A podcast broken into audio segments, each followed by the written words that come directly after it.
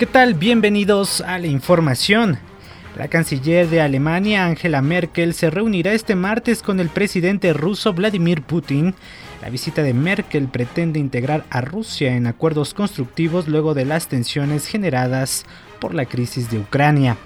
El candidato del PRD al gobierno del Estado de México, Juan Cepeda Hernández, responsabilizó a Andrés Manuel López Obrador de que no se haya concretado una alianza de las izquierdas y poder así acabar con 86 años de hegemonía priista en el gobierno del Estado de México.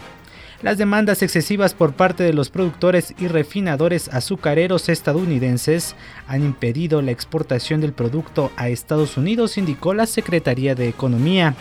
Cinco enfermeras del Hospital de la Mujer de Tuxtla Gutiérrez, Chiapas, retomaron la huelga de hambre ante el incumplimiento de acuerdos por parte de las autoridades del Estado.